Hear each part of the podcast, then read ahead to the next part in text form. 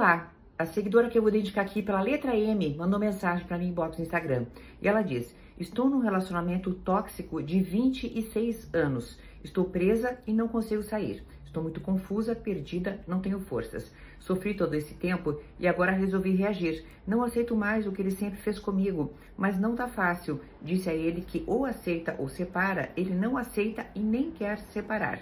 E eu não tenho forças para separar.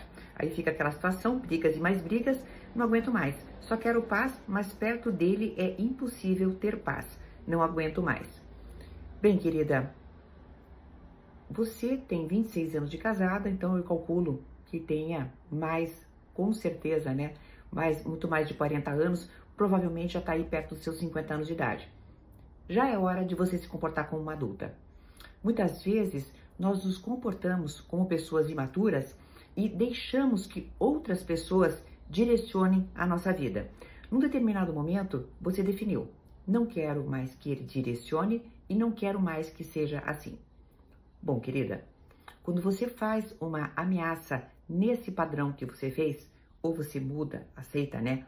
Ou separa, você tem que bancar essa ameaça. Ou seja, você tem que ser aquela pessoa que cumpre aquilo que ameaça.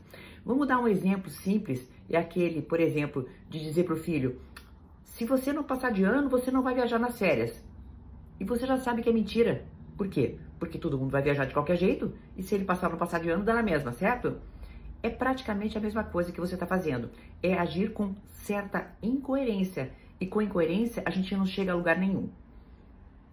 Se você não aguenta, se você não tem forças, faça terapia, querida. É da terapia que você vai tirar forças muito, muito, muito potentes para poder se posicionar. Aí você vai fazer planejamento e aí sim você volta a ter a mesma conversa, sabendo que se a alternativa dele for não aceitar, você estará preparada para se separar. Mas fazer ameaças que não podem ser cumpridas só pode dar nisso mesmo, querida, tá? Só pode dar numa situação em que as brigas são permanentes e nunca a gente arruma a solução. Até uma próxima!